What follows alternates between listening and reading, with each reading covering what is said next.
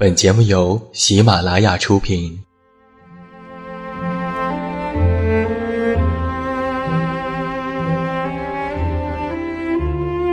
在这个世界上，总有让我们恋恋不舍的事情，比如感情、相遇、离别。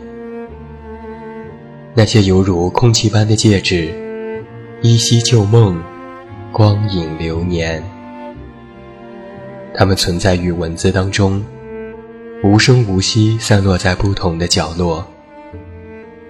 现在，我将它们拾起，用声音和你分享，为你诉说关于心灵的话语。欢迎来到喜马拉雅晚上十点，此时此刻，让远近和你一起文字分享。声音为伴。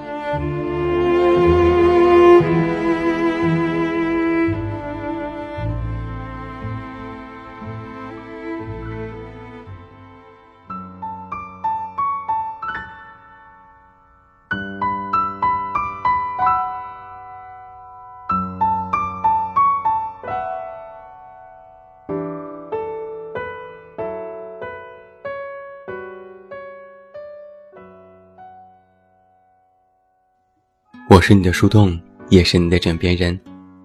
嗨，你好吗？我是远近，欢迎你来到喜马拉雅晚上十点。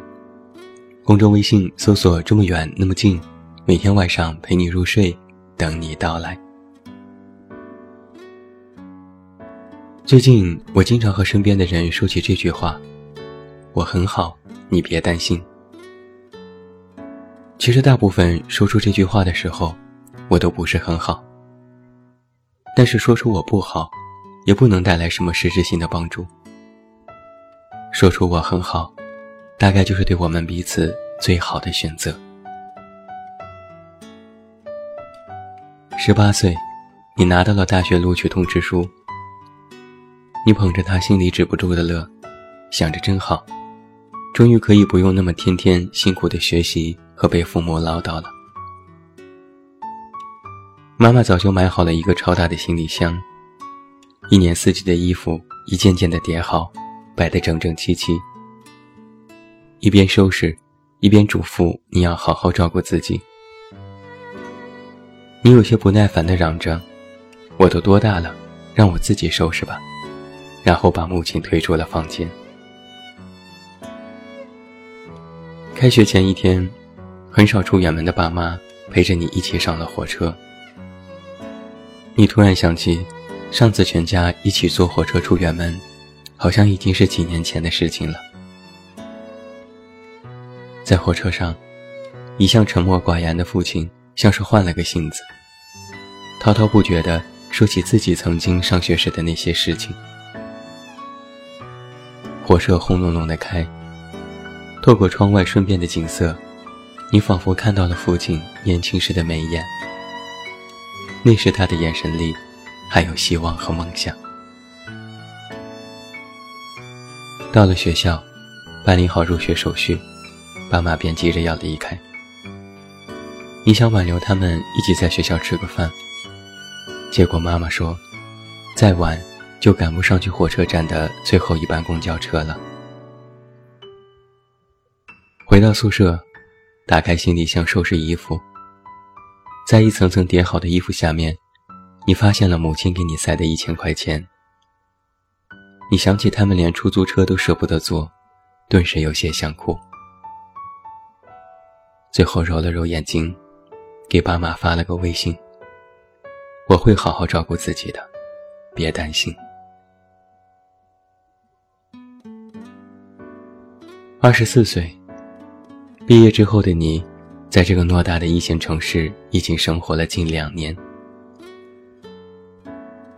毕业第一年，你早上五点半就收拾起床，准备出门去挤地铁。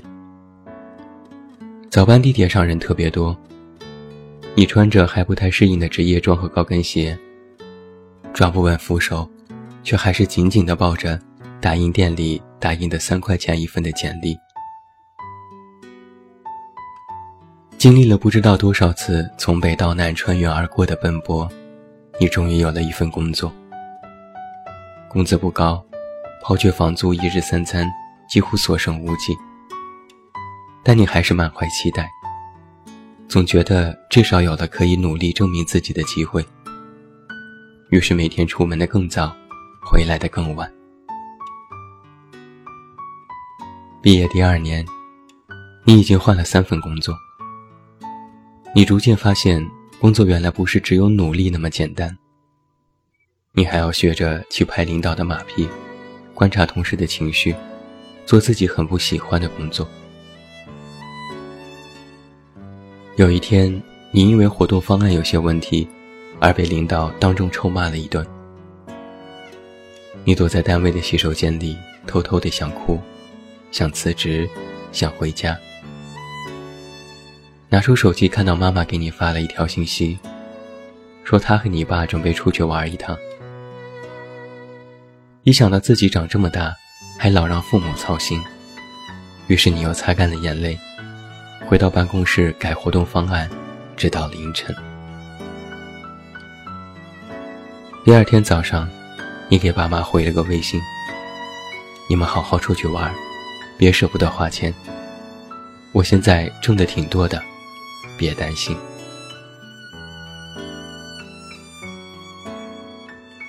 二十八岁，你身边的同龄人大多已经结婚生子，你一个人依然没有着落。你很想谈恋爱，每次看到韩剧里那些爱得死去活来的情节，虽然也觉得很狗血，但你依然想要品尝这样同样的甜蜜。只是年纪大了，经历了太多的人和事，越来越明白自己想要的是什么。